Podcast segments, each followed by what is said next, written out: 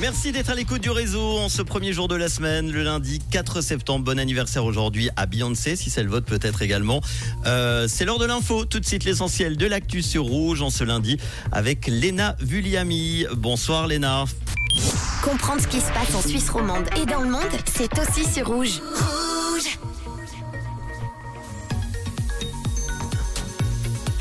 Allez, tout de suite, on va faire le point sur l'actu. Évidemment, le programme s'est euh, changé. Bonjour Léna, merci d'être là. Bonjour Manu, bonjour à toutes et à tous.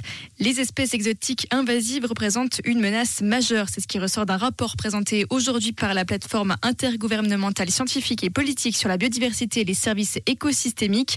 Le coût de ces espèces a dépassé les 423 milliards de dollars par an en 2019. Parmi ces espèces, on peut citer le moustique tigre, le poisson lion ou les algues. L'auteur présumé de l'accident d'Yverdon s'est rendu. Un communiqué de la police cantonale vaudoise l'a annoncé aujourd'hui. Pour rappel, un piéton avait été heurté par une voiture vendredi dernier alors qu'il traversait la route sur un passage piéton. La victime était décédée sur place le conducteur de la voiture non immatriculée avait pris la fuite. Mais le chauffeur s'est rendu dans un poste de police cette nuit pour se dénoncer. Des pluies torrentielles mortelles ont frappé l'Espagne. Deux morts et trois disparus sont à déplorer. Le pays a été affecté par ces intempéries après une période de sécheresse historique. Les régions de Madrid et de Castille-La-Manche ont été particulièrement touchées. Le loup inquiète la Commission européenne. Dans un communiqué, la présidente Ursula von der Leyen a mis en garde contre le réel danger des meutes de loups dans l'Union européenne pour l'homme et pour les animaux. Elle a annoncé une possible révision du statut de protection pour le canidé.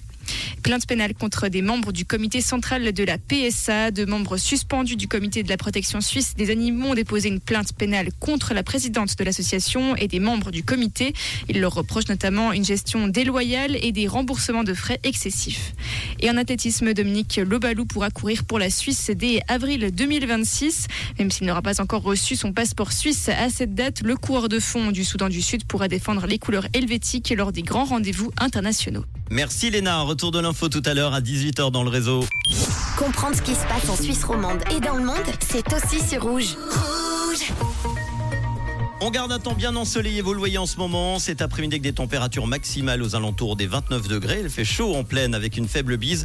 Il fait d'ailleurs exceptionnellement chaud également en montagne avec un 0 degré à 5000 mètres. Demain, on prend les mêmes et on recommence du beau temps avec euh, toujours de la chaleur. 30 degrés demain après-midi. Ce sera chaud toujours également en altitude. C'est d'ailleurs la bonne semaine hein, si vous voulez ressortir eh bien, vos petites tenues, vos barbecues. Le soleil sera présent tous les jours avec des températures entre 27 et 31 degrés si vous voulez vous rafraîchir.